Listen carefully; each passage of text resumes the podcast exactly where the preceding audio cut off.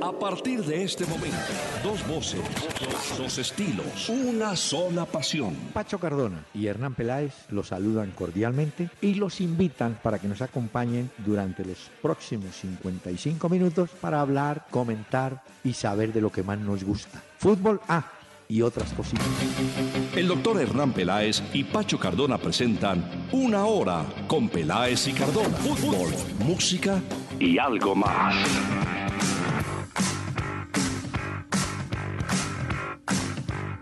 Muy buenas noches a los amables oyentes de Acuario Estéreo 1010 de la M. En este último día 30 del mes de noviembre. Esto se acabó. Ya Ay, ay, ay. mañana llegó diciembre Uy. con su alegría No, no, no. y hagámosle a la vida. Señor, ¿cómo le va? Doctor Peláez, buenas noches. Buenas noches para todos los oyentes que se conectan con nosotros. Déjeme saludar también no solo a los que se conectan en Acuario 1010 AM, Sí. sino hay gente que se conecta a través de www.pelaezicardona.com para disfrutar este programa en vivo y en directo. Y también a los oyentes que disfrutan del contenido del podcast de este programa del día de hoy. Así que un abrazo para todos ellos. No se acallan los homenajes, el saludo, el recuerdo para los jugadores y para el equipo del Chapecoense. A esta hora ha comenzado en Atanasio Girardot una gran multitud con uniforme, con uniforme no, con camisas blancas, velas o velones, acompañando de manera muy sentimental el recuerdo del Chapecoense o de sus jugadores. Se retiraron las porterías del campo de juego para poder organizar ahí, pues hombre, una especie de tarimas y que todos se reúnan con ese sentimiento que no es solamente de Colombia, ¿no? Ya hablaremos de todos los detalles que han florecido en el mundo del fútbol, empezando por los equipos ingleses que hoy jugaron, estaban jugando la Copa de la Liga y todos lo hicieron brazalete negro, en una demostración del fútbol eh, inunda el mundo y todos nos sentimos hombres solidarios con ese equipo. Por supuesto.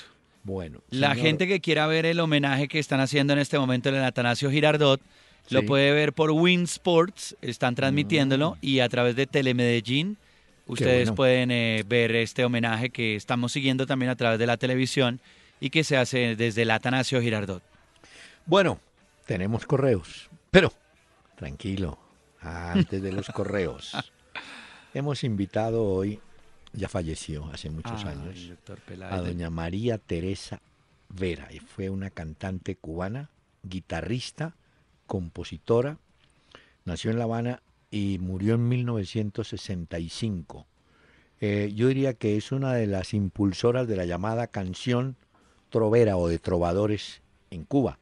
Tuvo un compañero que grabó con ella muchísimo, dicen que más o menos 200 temas, Rafael Sequeira. Escuchemos, escuchemos, sí, a María Teresa Vera.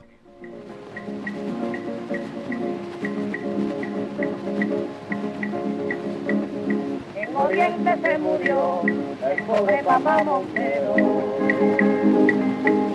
Y a un amigo le confiaron la despedida del duelo. Del pobre, el viejo papá Montero. Del pobre, el viejo papá Montero. a llorar, a llorar, a llorar, a llorar, a llorar, a llorar a papá Montero, a llorar, a llorar, a llorar.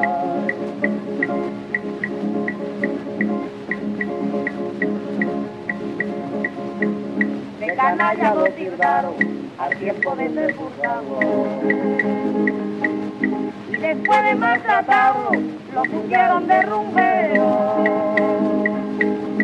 al pobre, el viejo papá Montero.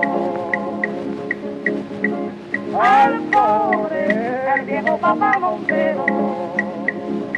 A llorar, a llorar, a llorar, a llorar, a llorar, a llorar a papá Montero, a llorar, a llorar, a llorar. Muy bien, los oyentes Mm. disculparán el sonido. No, era la porque- época, era la época, doctor Uy, Peláez. estas grabaciones sí. Pues- Y ese, ese golpe que se oye es la famosa clave eh, de los Ah. cubanos, de los músicos cubanos.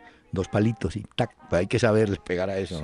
Pero le voy a contar que con el tiempo el coro, eh, otros cantantes lo cambiaron.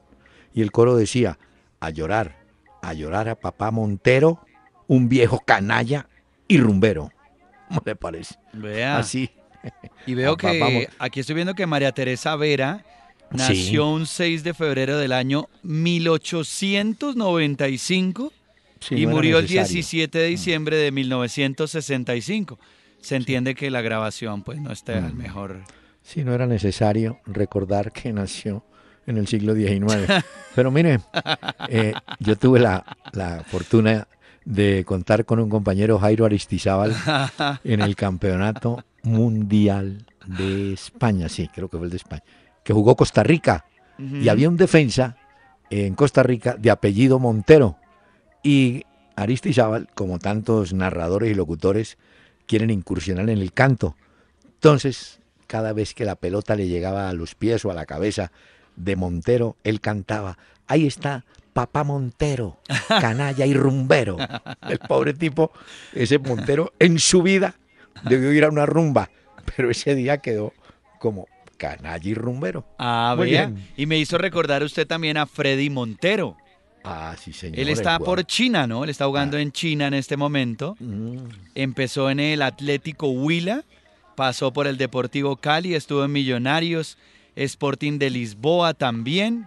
Estuvo en Estados Unidos, en el Seattle. Ah, también estuvo en el Seattle. estuvo. Sí, señor, por allá anduvo. Bueno, Mire.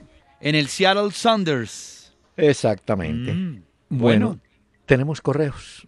Mire, Entonces recordemos a los oyentes por dónde nos pueden escribir también para que se animen a enviar sus mensajes vía Twitter, arroba Peláez y Cardona y a través de Facebook en la fanpage de Peláez y Cardona. Bueno, y a través de la página en peláezycardona.com, ahí también nos pueden enviar sus mensajes para que los podamos leer en este programa.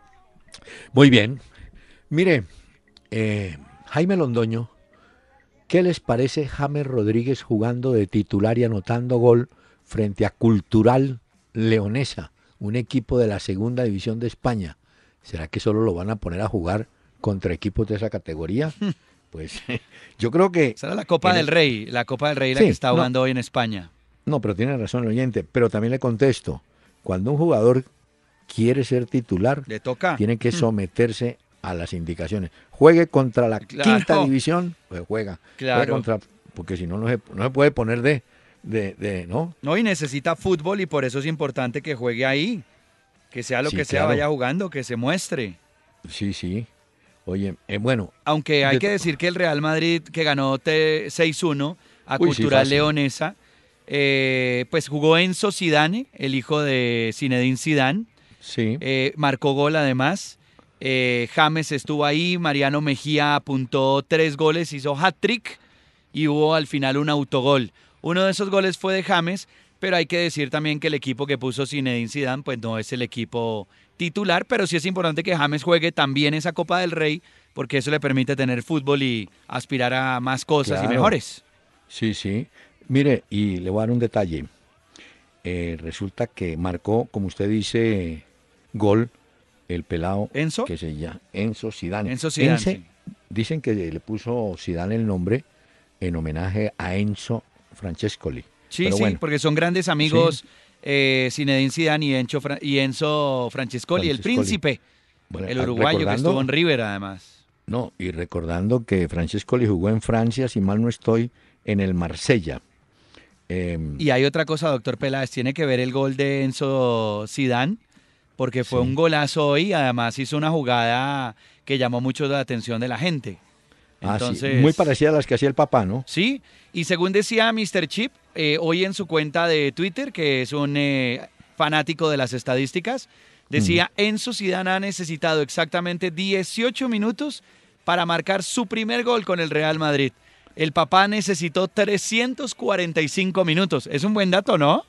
Pero le falta uno más importante. Hace 10 años, 6 meses, su papá, Zinedine Zidane, marcó el último gol de su carrera con Real Madrid frente a Villarreal. Es decir, 10 años después, su hijo Marca. marca, también gol. Bueno, Ah, y seguro que tendrá algo de crack también como el papá. Ahí va, ahí Pues- lo van llevando lentamente. Sí, ¿cuánto valdrá?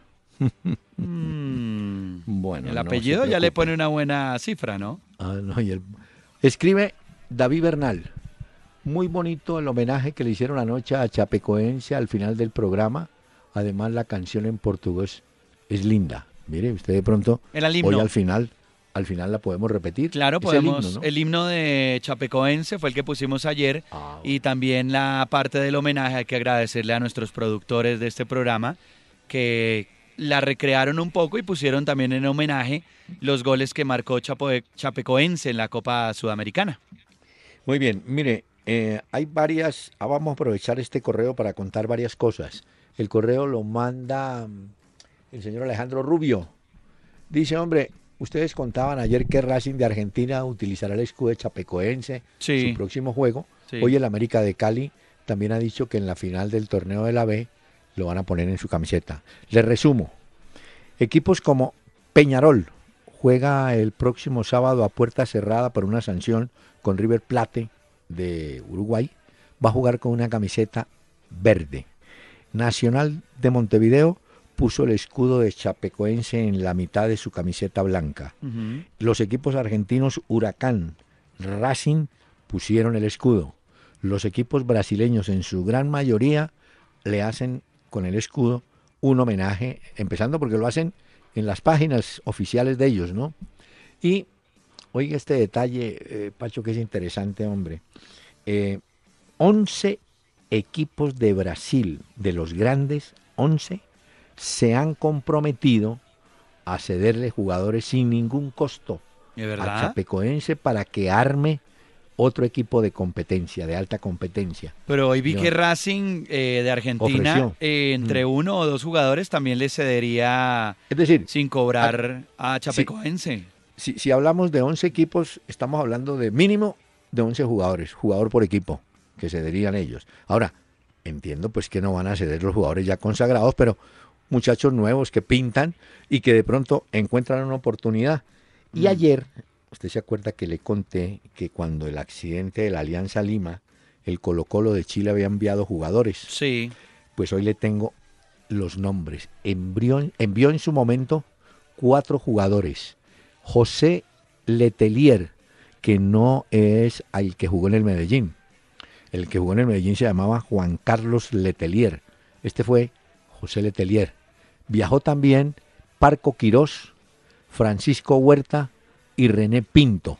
Fueron los cuatro jugadores que Colo Colo se dio sin costo a la Alianza Lima para reconstruir el equipo que había fallecido todo en el accidente en el mar, en el. Ya. Pacífico. Y el América de Cali, eh, que comentaba nuestro oyente, que Sí. va a jugar con el escudo de Chapecoense, publicó en internet, en redes sociales, la camiseta negra. Negra. Eh, no va a jugar con el escudo de Pepsi. Le agradecen a Pepsi que se dio el espacio para que pusieran, mientras el juego del fin de semana del América, con esa camiseta negra, el escudo de Chapecoense. Entonces, por Y eso es que el oyente lo menciona. Sí, además Nacional jugará con uniforme negro y dicen que con una camiseta muy similar a la de Chapecoense. Pero oiga esto. Ayer, ¿se acuerda que hicimos una reflexión? ¿Qué sentirá un jugador que haya enfrentado a Chapecoense y haya cambiado la camiseta con un jugador de Chapecoense? Usted mencionó la del Junior, porque Junior se enfrentó a Sí, Chapecoense. Pero hoy un jugador de San Lorenzo, Ortigosa, un paraguayo, revela que lo más triste para él fue llegar a la casa, buscar la camiseta verde del Chapecoense, no sabe cuál fue el jugador que se la dio, eso es fácil de averiguar, pero supone él que era un titular y de los que falleció en el accidente. El hombre se puso a llorar porque imagínese usted tener en el closet la camiseta Uy, no, no, no. de- eso- de- que se la consiguió hace 15 días. No, ¿Usted va a saber cuando usted cambia una camiseta? Usted no se imagina que una Sí, cosa de estas va a no. suceder. Bueno, pero bueno, siguen los detalles. Y siguen las aquí, historias con esto, ¿no? Mm. Unas historias Aquí hay desgarradoras. otra. Otra, a ver. Martín García. Quisiera saber si tenemos la conclusión igual del accidente del avión. Es que al final se habla de una irresponsabilidad del piloto al no poner combustible en Bogotá. Sobre esto hay realmente ya una discusión, ya hay una polémica abierta. La familia del piloto boliviano dice que él era un hombre profesional, conocedor, que no se le puede tachar pues de que se haya olvidado. Pero el chapecoense y abogados del chapecoense pretenden demandar a la compañía boliviana. Esa es una. Sí, porque la misma compañía, eh, en medio de todo, le echó la responsabilidad al piloto, ¿no? O sea, la compañía dijo fue el piloto el que pudo haber cambiado el rumbo de todo. No, él, él realmente no cambia el rumbo. Él lo que ignoró, si él entra a Colombia, entra a Colombia, Bogotá era una, es más, Cali, digamos Bogotá, si él veía que no tenía combustible suficiente, podía parar en Bogotá, reabastecer y terminar el vuelo. Pero por alguna razón decidió llegar hasta a Medellín. Es probable, ¿se acuerda que él había movilizado a Nacional también? Sí, claro. Nacional y la selección argentina, bueno, entre Sí, bueno, pero, digo en la ruta en la ruta Medellín. Entonces yo creo que él diría, no, si yo ya hice este vuelo y ya eh, puede ser. Pero hay una cosa, doctor Peláez, que tiene que ver con la programación del vuelo. Y es que dicen que es incorrecta porque la, el avión tenía una autonomía, hablo de combustible, de 2.965 kilómetros. Y la distancia que hay entre Santa Cruz de la Sierra, en Bolivia, y Medellín es de 2.970. Entonces dicen que los responsables de ese vuelo debieron haber previsto en su momento una escala obligatoria en otro aeropuerto para cargar combustible. Pero queda la duda si en el plan de vuelo que tenía el avión, allá adentro el piloto, tenía esa, esa advertencia. Falta ver. Es que son puras hipótesis y pero esto al final, como hay tantos intereses que ya juegan, cambian cosas y eso. Mire, están las compañías de seguros ya alerta, ¿no? Eh, por eso el chapecoense dijo, no, yo arreglo primero, voy a demandar a la compañía, eso significa que buscarán cobrar seguros de vida mm. de todos los pasajeros. Bueno, pero eso se va a demorar unos días. Pero lo que sí me queda claro, yo no sé si usted y los oyentes tuvieron la oportunidad de oír el audio de el comandante del avión conversando con la, con la operadora, la, la programadora o la controladora en la Torre de Medellín, sí. en de Río Negro. Mire, solamente le digo una cosa. Después de oír eso y oír, y, oír esa señora manejando no solamente ese vuelo, habían vuelos de Avianca y había vuelos de Viva Colombia. Viva Colombia. Es decir, tenía cuatro aviones, más o menos. Ahí es donde uno dice, uno está en poder físicamente del controlador, pero hay que admirarlos porque tienen, tienen que tener concentración, serenidad, responsabilidad y note usted que no interviene otro controlador, porque es lógico, en una situación tan delicada no hay sino uno que se tiene que responsabilizar. Pero le cuento que eso es, uy, eso es complicado. Sí, eso ha generado mucha polémica y debate si fueron las instrucciones correctas de por qué el piloto no eh, alertó sobre lo que sucedería y en lugar de alertar, Ahora, eh, dice que más adelante dirá si necesitan eh, bomberos o algo. es que hoy viendo el testimonio de la azafata, del auxiliar de vuelo, mm. ella decía que, que lo último que supo fue que las luces se apagaron y hasta ahí supo. O sea, las luces se apagaron y dice ella, no recuerdo más. se llama Jimena Suárez. Pero mire que el otro muchacho boliviano, el técnico, que quiso ser aviador y no pudo, y entonces ingresó a la parte técnica de, aeronáutica para mantenimiento y eso, eh, dijo, yo apliqué el protocolo. Protocolo, ¿no? Puse entre mis piernas una maleta o un maletín, adopté una posición eh, fetal, ¿cierto? Y aguantó.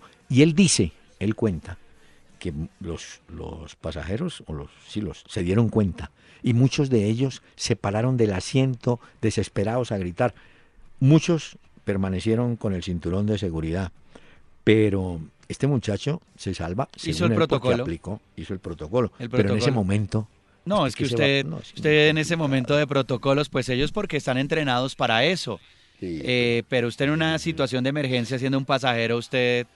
Eso es como cuando dicen, bueno, preparémonos y hagamos simulacros de terremotos, de temblores, pero a la hora, la verdad, cuando eso suceda, ahí es donde verdaderamente nos vamos a medir.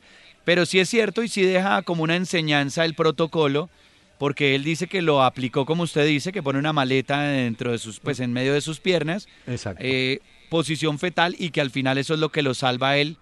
Y pues si lo cuenta él, mire que se salvó Sí. y, y es otro de esos milagros, Miren. pero, pero adoptó el protocolo.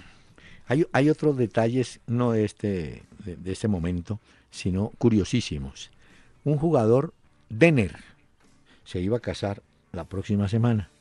Y ese Denner, a ese Denner le pusieron ese nombre en memoria de Denner, un jovencito que fue de portuguesa y alcanzó en Vasco y murió en un accidente muy temprano, siendo un jugador que pintaba espectacularmente.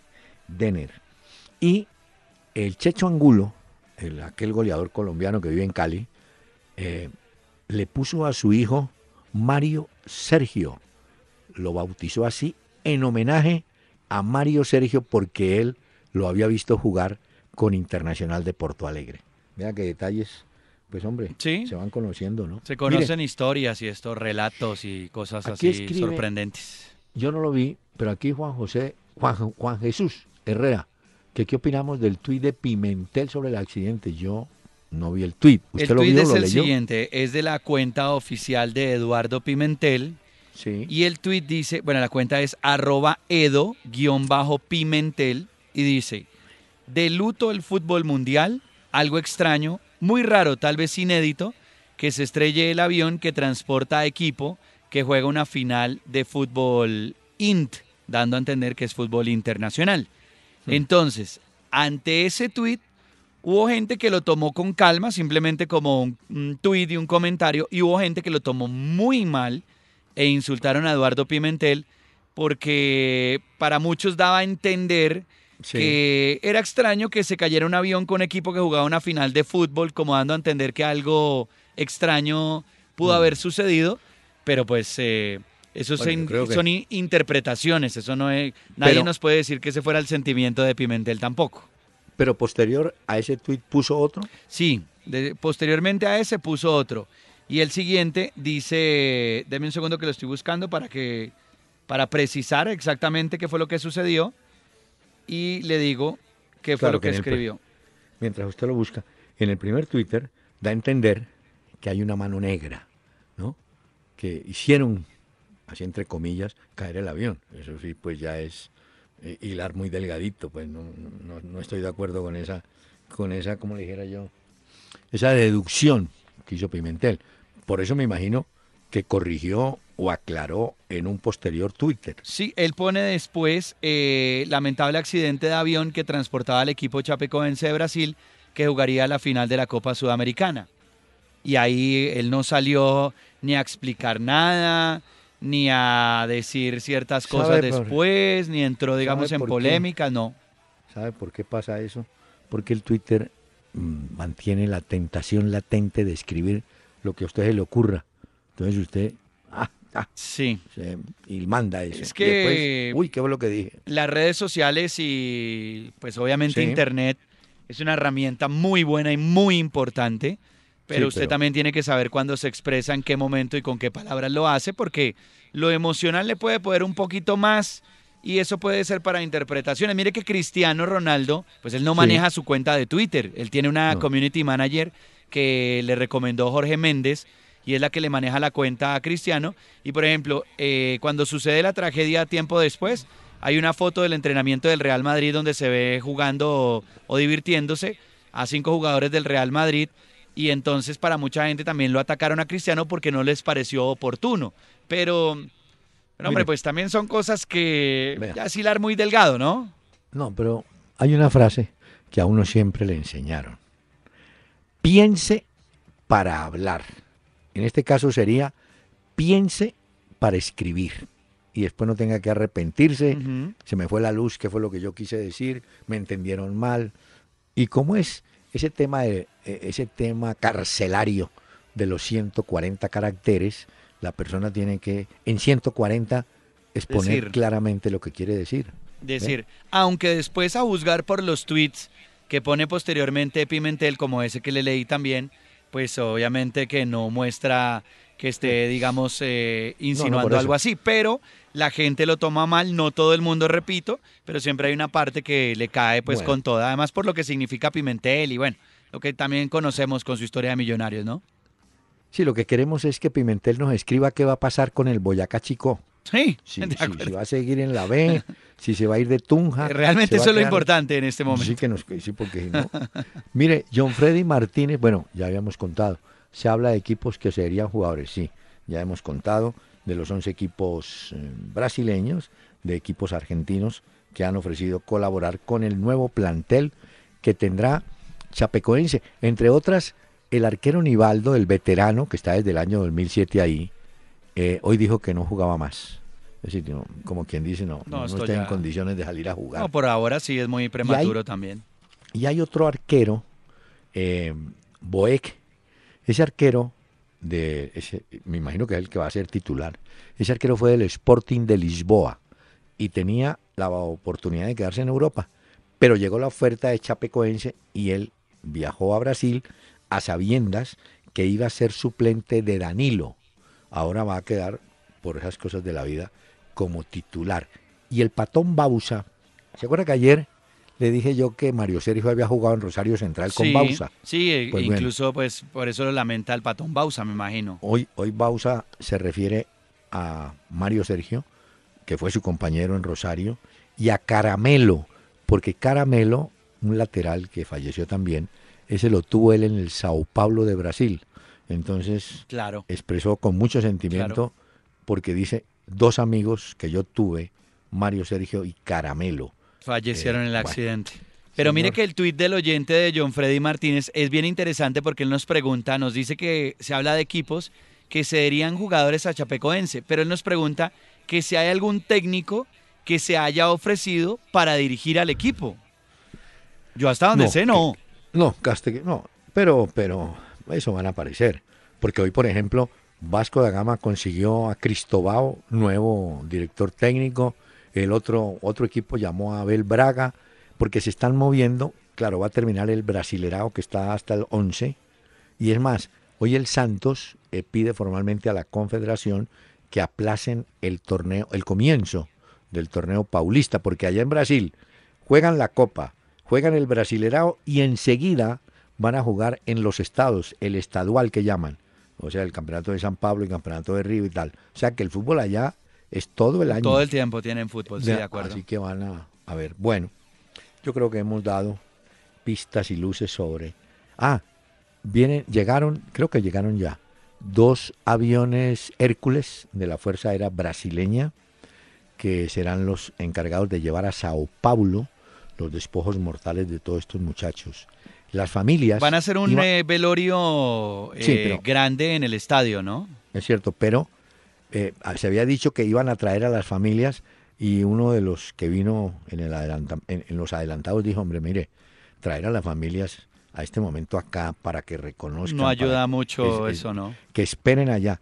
Los familiares que sí vienen son le- las personas sobrevivientes que siguen siendo atendidas en La Ceja, básicamente, Antioquia. Eh, Que la situación también eh, sigue delicada, ¿no? Eh, Rochelle y dos integrantes de la tripulación dicen que evolucionan satisfactoriamente. Sí. Eh, lo tuvieron que intervenir quirúrgicamente por fractura de columna. Fue lo que informó la clínica eh, Somer. Y bueno, están bajo observación médica todo el tiempo. Y Eh, bueno, además, parece mire, que ahí van haciendo su trabajo sí. importante. Los tres están en cuidado intensivo, sedados, entubados, pero respiran eh, normalmente, es decir, no tienen ayuda. ¿Cómo es que dicen? Situación delicada, pero fuera de peligro. Algo así estable, es que sí, estable, ¿no? Porque, eh, ¿sabe qué fue lo que más preocupó al cuerpo médico? Al cuerpo médico que los atendió fue el tema torácico, porque el golpe en el tórax puede afectar corazón, pulmones, etcétera, ¿no? Mm. Esa, esa fase la pasaron. Por eso le digo, y están respirando sin ayuda mecánica, sin un respirador pues artificial. Entonces, No, y los tripulantes, los tripulantes, la, la auxiliar, Jimena Suárez y Erwin eh, Tumiri, Sí. pues evolucionaron satisfactoriamente, que fue el último parte médico de las lesiones, pero sí tomaron la decisión y están en todo su derecho de no dar declaraciones a los medios de comunicación, vino- sino Sí. Mantenerse ¿Sabe al margen. vino, vino el médico, el médico principal del equipo, que tenía que haber viajado con el club, pero contó, pues está en- ya está en Medellín, pues en Río Negro, dijo, mire, yo soy, ¿cómo es? Ortopedista y tenía varios casos y, y no pude. Y entonces le pedí el favor a mi colega, creo que se llama Marcio, que los acompañara. Y mire, ahí murió Marcio. Él, él ha venido, el chapocoense envió abogados, mandó médicos cirujanos, neurólogos, bueno, mandó todo un equipo, pero lo primero que dijo el médico, después de reconocerlos, después de ir al sitio donde estaban sus paisanos, dijo, quiero agradecerle al cuerpo médico de las clínicas aquí que han atendido como correspondía a todos los sobrevivientes. Ya. Bueno, no, en eso sí hay que decir que se han portado divinamente. No, y a ver cómo se arma el equipo ahora porque pues quedaron con nueve jugadores que fueron los que no viajaron y con la ayuda de los otros clubes. Bueno, vamos a ver, hoy la Di Mayor eh, contaba sobre las dificultades que tendría dar la suramericana a Chapecoense. ¿Por Dicen qué? que eh, respaldan la propuesta de Nacional, pero dicen que no creen que sea viable para la Conmebol. Eh, dicen que empezaron a analizar las posibilidades frente a la final de la Copa Sudamericana, que quedó suspendida. Y dicen que eh, en esa charla preliminar destacan que el gesto de Nacional de pedir que se le otorgue el título a Chapecoense, eh, que no es tan sencillo. Dicen que en palabras pues que tuvo Perdomo con el diario El Tiempo. ¿Quién? Perdomo con el diario El, Pi- El Ay, Tiempo. Perdomo, que va. Mire, si Perdomo, eh, están pensando en la plata. ¿Cómo van a repartir el premio? Porque hay premios establecidos. Mire. No, y a los si no- compromisos comerciales que ya estaban establecidos. Bueno, eso es lo de menos. Eso es lo que Eh, están usted- diciendo. Usted negó, eso sí, por un partido no se van a enloquecer. Mire, si no le dan el título, entonces que declaren el título desierto. Punto. Como pasó en Colombia, Perdomo, escuche, en el año 89 se suspendió por la muerte de un árbitro, Álvaro Ortega, el campeonato colombiano. Ese año no hubo campeón. Ya. Pues lo que dice él es que explica que la dificultad se debe a una serie de compromisos comerciales, como le decía, que están La plata. establecidos y dicen que la Copa Sudamericana tiene compromisos comerciales de televisión y sponsorización Sí, y eso significa que Conmebol tendría que resarcir los perjuicios Ah, por la no realización de los partidos de la final, que habría Ya una me- connotación de Ay, orden no. económico. Pero yo también Ya me- creo que en este tipo de situaciones, No. al final, el dinero pues es lo que menos importa Pero es que, no, en estas situaciones. el dinero es lo que menos importa, pero es lo que más importa a la dirigencia del fútbol. Claro. Ese es el problema. Claro, porque ellos como tienen contratos y cosas de Pero esas, los entonces dicen, contratos, mire, señor, perdóneme, perdomo, se llama fuerza mayor, fuerza mayor. El partido no se juega por fuerza mayor y el patrocinador tiene que entender. Y en el próximo contrato, simplemente el patrocinador les va a rebajar la plata que les da. Este perdomo, sí. ¿Quién le daría cuerda? Y la otra cosa que dice doctor Peláez es que sigue manifestando que respalda la posición de Atlético Nacional, pero dice que hay una advertencia perjudicial para el fútbol colombiano. Y es que una de las propuestas que llevaba Di Mayor al Congreso, que se iba a realizar en Montevideo, que se suspendió obviamente, era que reclamarían para Colombia en el evento en que Nacional fuera campeón de la Sudamericana un cupo directo para ese torneo como está reconocido en la Copa Libertadores por ser campeón nacional. Eso abriría un cupo adicional, pero tomando y avalando, digamos, el gesto que dice Nacional, el gesto noble, dice que, claro, eh, lo respaldan a Nacional, pero que tienen las dudas de que eso sea procedente desde el punto de vista reglamentario. Entonces hay que Mira. ver eh, al final la Conmebol qué dice y qué dictamina. Mire, este perdomo es falso. Respalda a Nacional, pero no le cree. Es decir, sí, muy bonito lo que ustedes van a hacer, pero es Exacto. que vamos a perder plata. Mire, Exacto. qué bonito el homenaje. Uy, pero ¿quién nos garantiza el patrón? No, que qué horror. Perdomo. Yo también no creo que en esta situación y ante una tragedia de esta magnitud, No, es que- Lo que menos importa es el cupo que se puede perder para Colombia, lo que menos importa es el dinero de la no, pero bueno. final. ¿Usted cree, dígame doctor Peláez una cosa, ¿usted cree.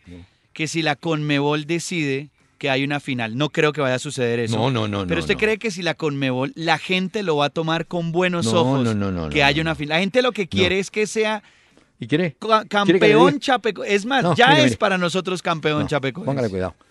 ¿Quiere que le diga? Ningún equipo se prestará para jugar una final ficticia.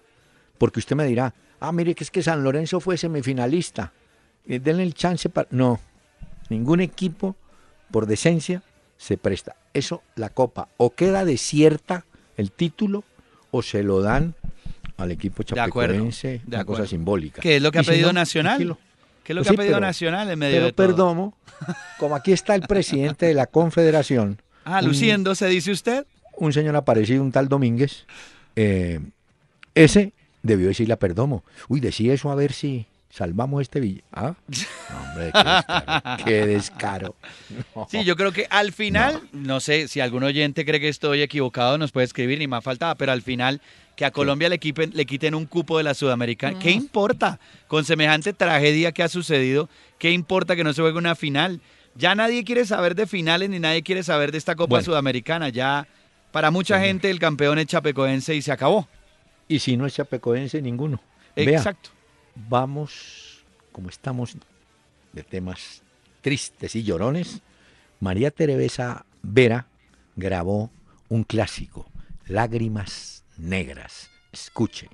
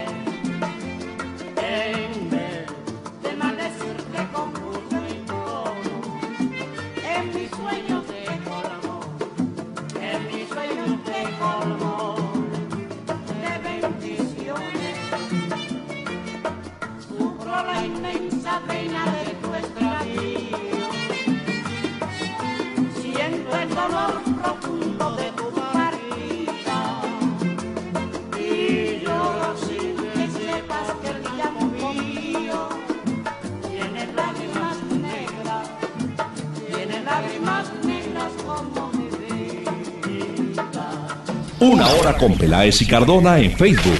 Peláez y Cardona.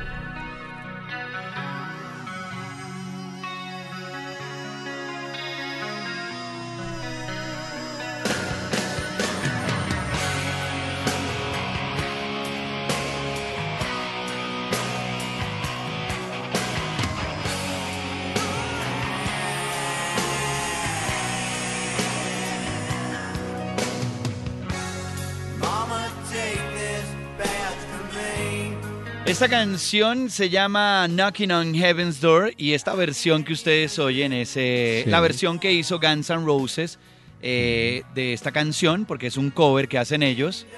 Y Doctor Peláez la ha traído el día de hoy porque fue la versión o la canción mejor que acompañó un video que publicó Guns N' Roses que estuvo en Colombia, en Medellín, en el Atanasio, eh, en homenaje a Chapecoense. Publicaron en Facebook un pedazo de la canción, aparece el logo de Guns N' Roses y se va transformando con eh, el logo de Chapecoense y al final muestra como el camino hacia el cielo y es el homenaje que Guns N' Roses, una gran eh, banda importante que nos visitó, también le hace a este equipo pues que padece la tragedia y a sus hinchas. Así que por eso la traemos el día de hoy. qué bueno. Knocking on Heaven's Door. Guns N' Roses esta versión.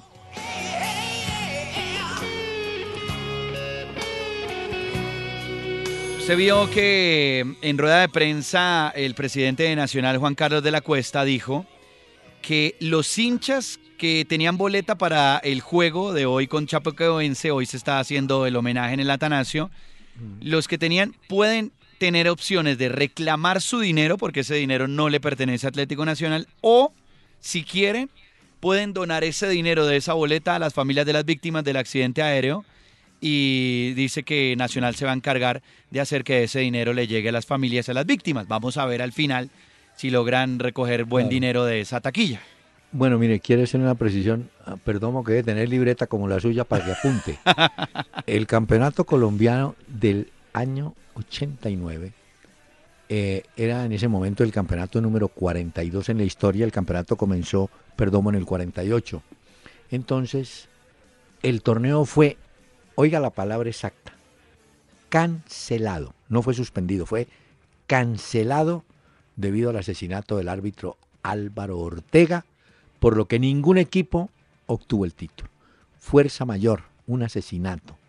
Bueno, queda claro, ¿no? Es Que bueno, puede- entonces la recomendación sería para él decirle que la próxima vez que salga a dar declaraciones, Ah, hay que decirle, señor Perdomo, váyase también a lo que ha pasado en la historia y mire si es posible o no que un campeonato se cancele. Tenga en cuenta esos datos que le está dando usted, doctor Peláez, Sí, y dése cuenta que sí se puede cancelar y que por mayor eh, fuerza económica que haya, lo que sea, No, eso no, la gente no lo va a ver con buenos ojos. no, eso no tiene, ¿no? Y, y ningún equipo se va a prestar a jugar, eh, por decir algo, con Nacional o, o No, una no, nueva final, ¿no? ¿Cómo así? No, nadie- No, yo creo No, y Nacional tampoco quiere saber de esa final, eh, según lo han expresado. y No, Sí, no, no, no, no, no, hay forma, claro. no hay forma de Miren. hacerlo, o sea, no, no da. Eh, el Junior, pasando a temas ya también de fútbol, Junior de Barranquilla le sancionaron con dos fechas la plaza, lo multaron con 1.760.000 pesos por el caso de la aficionada en el partido con Nacional. ¿Se acuerda de una aficionada que con una navaja intentó por la espalda, no sé, qué buscaba, contra Borja? Sí, sí, sí. Pero vuelve la pregunta, Pacho. ¿Eso es culpa de Junior? ¿Culpa de la policía? ¿Culpa de quién? Pues, doctor Pela, lo que pasa es que, eh, de cierta forma, Junior arrienda el espacio, digamos Se el metropolitano, y, y paga, los servicios de la policía y todo. Claro. Entonces, eh, cuando usted va a un evento, cuando usted va a un espectáculo, el responsable es el que ha hecho el contrato con el lugar y el que tiene que poner la logística, llámese policía, bomberos y esto, es el que tiene que responder. Entonces, claro, es una cosa que tiene que ver con la policía, pero el organizador del evento al final es Junior, como si en el Campín fuera Santa Fe o Millonarios. Sí, sí, no. Yo, yo creo que eso siempre se va a discutir. Yo digo, eh, los equipos son responsables por sus jugadores que están en el campo o están afuera del campo y por los técnicos y todo, pero eh, yo no sé. En todo caso, Mm. bueno, Junior pagará, Bueno, ¿no es cierto?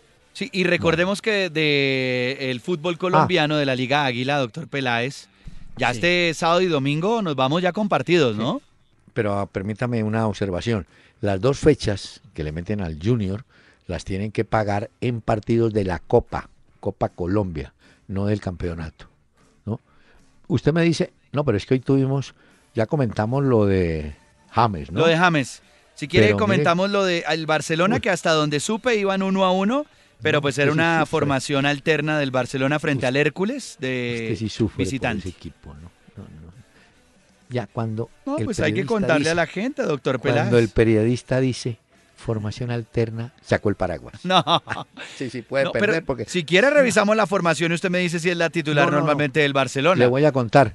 Faltan, faltaba, iba 1-1 el partido, faltando seis minutos. Sí. Ahí estaban. Sí, sí. Pero mire, eh, hoy el palo, el, palo internacional. el gol lo hizo Aleñá, yo ese en la vida pues lo había... mire, Usted me dice que ese es titular, no lo he visto hoy. El Arsenal de Londres perdió en su casa con el Southampton 2-0 y creo que quedó por fuera de las semifinales.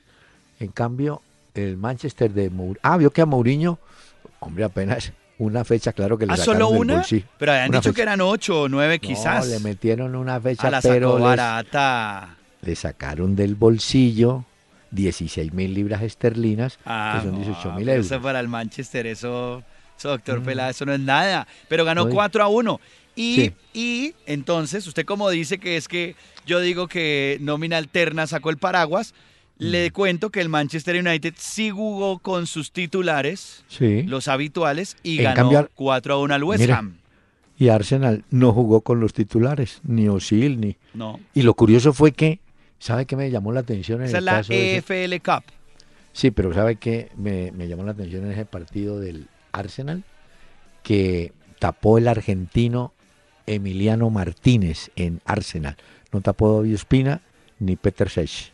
Ah, hombre, Pacho, sobre Peter Sech, yo no sé cuál es el problema, pero parece que se va de ahí, lo cual allanaría el camino para que David Ospina fuera titular, ¿no? Ah, está sonando ya para el mercado de invierno para salir. Sí, parece que sí. Eh, Y creo- ahí eh, Di María vuelve a sonar nuevamente, se habla de un posible regreso al Real Madrid y también una posible salida, que me queda un poquito la duda de Mesut Özil del Arsenal porque él sí ha tenido un buen desempeño igual que Alexis Sánchez. Bueno, le tengo esta historia. Empezaron las finales. Es que aquí parece que fueran compañeros suyos. Sí, que empezó el playoff en México. Ah, pero es que eso, pero, pero no, es que eso es la Di Mayor, doctor Peláez. No, ¿cuál Di La Di Mayor? Mayor dice, es que vamos a entrar a jugar los playoffs. Ah, lo que dice la Di Mayor, entonces hay que decirles que están en el, en deporte equivocado. Perdomo que tomaba surumba en Neiva. Ahora salió con. no, Ahora salió pues a los Sí, playoffs. playoff. Sí, volvió beisbolista. No, mire, es que también el término, el, el ¿cómo se llamaría eso? Eh, bueno, el anglicismo puede ser, Sí. lo usan en México y en Perú. Entonces, ¿Cómo es que dice usted el en Perú- mata-mata? El mata-mata. Sí, no a las semifinales, hombre. Hay cuatro equipos, salen dos. ¿Qué son esos dos? Semifinalistas, ¿no? Pero en el playoff del Perú, el Deportivo Municipal le ganó al Sporting Cristal 1 a 0. Y esta noche juegan Universitario de Deportes y Melgar. Y en México, en- también en su playoff, eh, vamos a tener el partido de Tigres. Tigres de México con León. El León, no son los leones y no, el León. León Tigres y después jugarán América Necaxa. Están jugando ya etapa, diría yo, buscando semifinalistas, ¿no? Mm. Para, para meterse ya al título. Pero le tengo una historia de Perú. A ver, Usted sabe que en Colombia siempre se reconoció la escuela Sarmiento Lora sí, muy por los famosa. jugadores que sacaba. En Bolivia hubo la Academia Tahuichi Aguilera, que sacaba jugadores. Hay un equipo en el Perú que está por ascender, la Academia Cantolao. Cantolao creo que es un barrio de Lima. Academia Cantolao. Pero oiga esto, de ese equipo han salido Carlos Zambrano, que es titular de la selección peruana, juega en Alemania, Claudio Pizarro, Carlos Lobatón, jugadores de selección, y hasta un Juan Carlos Mariño, que estuvo por el Atlético Nacional.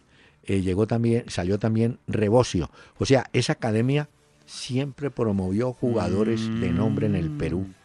De manera que. Entonces, tal cual le como usted lo dice, como la Sarmiento Lora, ¿no? Usted cuando dice tal cual, me acuerdo de un monito que hay en televisión, un muñequito. ¿No lo ha visto? El tal cual, claro. Sí, sí, sí, es tal cual, tal cual. Mire, hoy hubo un hecho anecdótico. Hoy también eh, se jugó la Liga 1 de Francia y Eh. el Paris Saint Germain jugó con el Angers SCO. Ganaron Sí. 2 a 0. Eh, y resulta, uno de los goles fue de Thiago Silva y otro de los goles fue de Cavani, de gol de penal. Sí. Cuando Cavani va a celebrar el gol, eh, se pone una camiseta blanca que dice fuerza y el escudo de Chapecoense. Pues le Mm, pusieron tarjeta multa. amarilla Claro. a Edison Cavani porque esto, por más Está de que sea un homenaje, está prohibido en el fútbol. Se, lo- se- se acuerda que lo habíamos contado Sí, hace poco que sí, no se puede. Hombre, eh, espere que le tenía una noticia. um, Ah, San Paoli, el técnico de Sevilla, ha venido coqueteando con el nombre de Carlos Vaca. Y que ay, qué bueno que regresara Mm. y que ese jugador. Pero ya hoy dijo, va a ser difícil Ya hoy lo vio que el Milán lo suelte. enredado. Pero bueno, en cambio, nuestro amigo Teófilo viene para vacaciones a Barranquilla. Creo que para el 19. Ahí lo estaban entrevistando y cuando le preguntaron por Chapecoense y la tragedia, se le salieron las lágrimas a Teo A de. Mire, recordarlos. pero en Portugal, que le vienen siguiendo la pista hace rato los del Sporting, pues dicen, mire, él va a estar en Barranquilla pasando vacaciones del 19 al 26, algo así. Teo Gutiérrez tiene compromiso con Rosario Central hasta junio, pero al abrirse el libro de pases ahora en diciembre, es probable que el Sporting haga algún cambalache con Rosario Central y Teo regrese a Portugal. Eh, allá esperan que, que Teo Ya. vuelva. Y el técnico Jorge de Jesús, se llama así el del Sporting, dice, ese jugador es clave para nosotros. Óigame, Pacho, A ver. tal por cual usted ha oído alguna vez a Pat Boone cantando cartas de amor sobre la arena? A ver, no, muestre. Escúchelo. Muestre.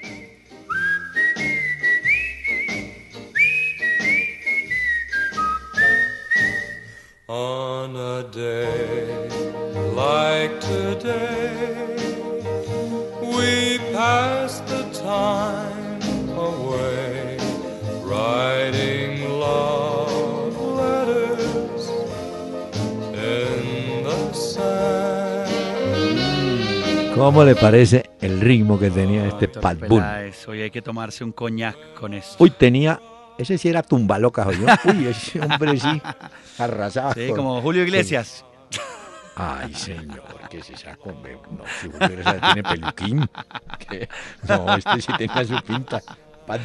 Óigame, eh, le tengo, ah, sí, le tengo un, otra novedad, espéreme, espéreme. Pero es que le traje una cosa también yo, doctor Peláez, porque ¿Qué es que este fin de semana, recuerde que se viene el Barcelona-Real Madrid el próximo sábado. Sí sufre con el Barcelona. Vamos a verlo, Bueno, claro, pues que muchos televisores se van a aprender en el mundo entero.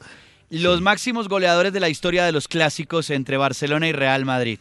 A ver, Número uno, 21 goles. Leo ¿Quién? Messi.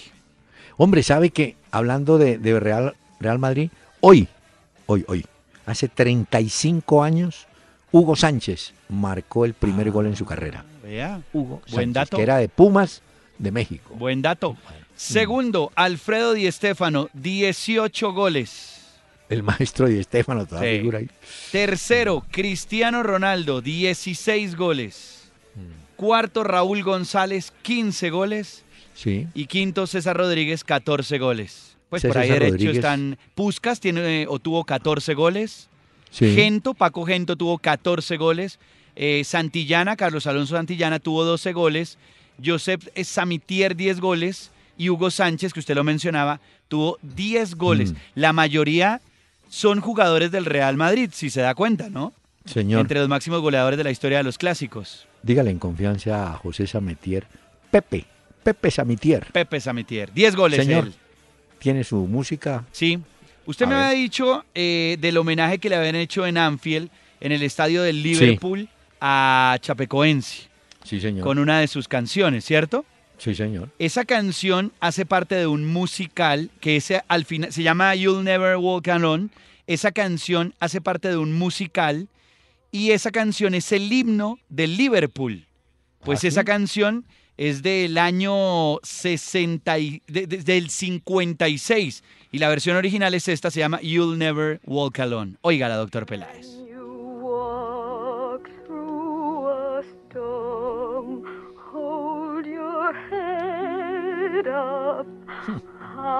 Este es el himno oficial del Liverpool desde el año 1693.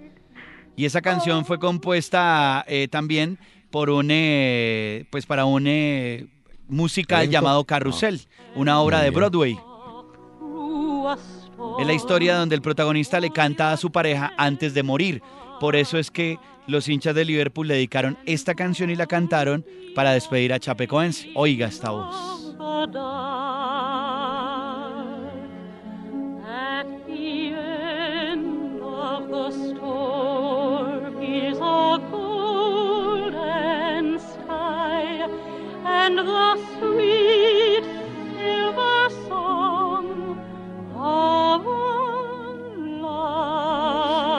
Si quieres escribirnos vía mail, entra a www.pelaesicardona.com y busca la sección Contáctanos. Tu mensaje al aire porque eres parte de Una Hora con Peláez y Cardona.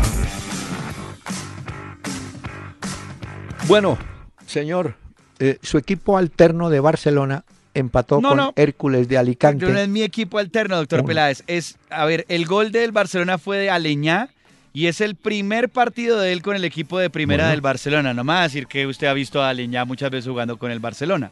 Es lo mismo, ¿usted ha visto Sí, la al hijo de formación. Zidane jugando mucho? A Enzo, esto hizo la pretemporada con el Real Madrid, lo vi. Pero también hace parte de la formación alterna del Real Madrid. Ah, eso quiere decir entonces que James hace parte de la formación alterna del Real Madrid.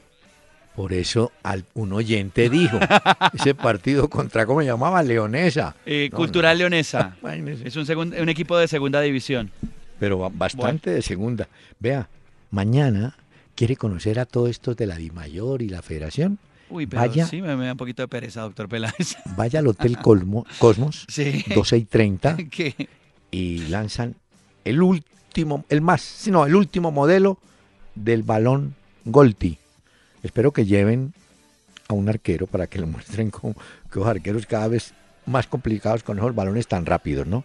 Este debe ser la última moda. A ver, me imagino también, ¿no? Vaya. Vamos a ver qué pasa. No, no, Entonces- prefiero oír el himno de Chapecoense para despedir entonces Ah, el programa. me parece muy bien. ¿Le parece?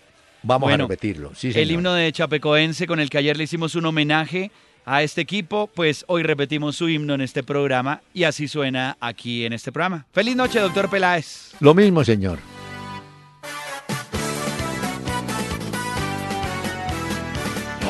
glorioso verde que se expande entre os estados, tu é sempre um esplendor. Nas alegrias e nas horas mais difíceis, meu furacão, tu és sempre um vencedor. São títulos outrora conquistados, com bravura, muita raça e fervor. Leva consigo o coração de uma cidade, meu furacão, tu és sempre um vencedor sempre honrando nosso escudo com sua graça. Essa alegria nos estádios nunca só. Mansidão e vastidão do nosso estado. Chapecoense, tu és sempre Chapecó. A força imensa de sua fiel torcida. Que nos estádios lindo e nos fascina. A nossa massa, meu perdão, mexe contigo. Tu és querido em toda Santa Catarina.